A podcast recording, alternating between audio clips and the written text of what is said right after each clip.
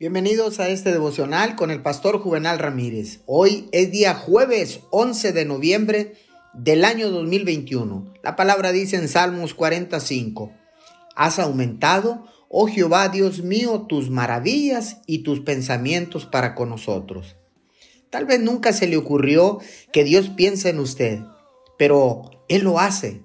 Los pensamientos de Dios hacia nosotros se encuentran en su palabra. Y su palabra revela su voluntad. Su palabra expone sus pensamientos por escrito para que los conozcamos. En Salmo 139, 17 y 18 dice la palabra, Dios mío, cuán preciosos me son tus pensamientos, cuán vastos son en su totalidad. Si los contara, serían más que la arena. Si terminara de contarlos, tú aún estarías ahí.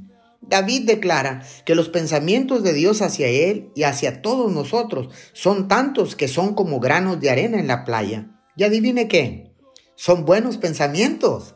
Dios le ama y siempre está en su mente. Señor, gracias, porque ahora sé que tú tienes pensamientos de bien y no de mal para mi vida, porque ahora sé que tú me amas y que tú siempre has tenido un plan específico y un propósito divino para mi vida. Te doy gracias en el nombre de Jesús.